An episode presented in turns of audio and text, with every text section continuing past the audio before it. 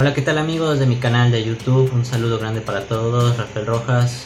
Mucho gusto en poderlos saludar esta bonita semana, ya miércoles eh, interesante ya de mayo, que ya está a punto de terminar. Y em, les voy a tratar este video muy introspectivo, muy personal de mi experiencia en TikTok. Que como algunos ya saben, pues tengo cuenta y ya llevo aproximadamente dos meses en esa red social que prácticamente me he divertido bastante, que es lo que les voy a contar a continuación, así para que estén atentos. Pero no sin antes, les invito a que se suscriban al canal, denle la campanita para que les llegue cada semana los videos y por supuesto síganme en todas las redes sociales que estarán en la descripción y también la tienda en línea, el sitio web, todos los artículos ahí que están para todos ustedes para que pongamos ahí el empeño, las ganas y el profesionalismo para que ustedes puedan eh, leer ese contenido que es atractivo para ustedes y que espero les guste, al igual que los videos que hagamos en este canal, porque yo me debo a ustedes y, les agradezco profundamente de corazón que estén aquí apoyando. Y vamos a empezar con lo que les dije del título de este video, pues mi experiencia, la verdad es que ha sido agradable, muy divertida, la verdad. Eh, principalmente porque me estoy enfocando en el tema de los chistes, de lo gracioso, lo cómico eh, yo no tenía esa capacidad de poder hacer chistes, que la verdad es que tienen que tener un ingenio bastante impresionante, eh, chispa, eh, inteligencia y sobre todo tener la gracia para poder decir los chistes que enganche a la audiencia y que es lo principal para que puedas tener esa capacidad de envolver a la gente y, y de que se quede a ver tu chiste. Yo creo que esa es una fabulosa experiencia para mí y que realmente he tenido esa fortuna de que algunos videos han sido eh, likeados con el corazón.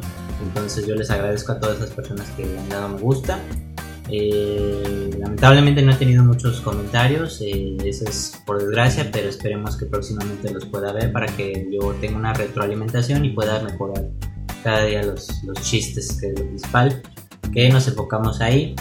Y eh, principalmente también ya cambiándole un poco de giro a este tema del TikTok, eh, también eh, hay todo tipo de contenido, o sea, prácticamente es libre la persona quien vea todo tipo de ese contenido un poco más vulgar, un poco más degenerado, podría decirse que la palabra, que ahí es cada quien libre de todo lo que pueda haber ahí en esa red social ahí es cada quien, por eso hay libre, libre contenido en esa, en esa red social llamada TikTok, entonces cada quien es libre de ver y comentar siempre y cuando sea con respeto, con una eh, retroalimentación de eh, lo que está bien y lo que está mal de cada uno de los contenidos. Yo creo que ahí siempre debe de estar la mesura y el respeto para que puedan comentar y sea una retroalimentación sana y, y cada quien este, tenga ese enfoque positivo, ¿no? De, que puedan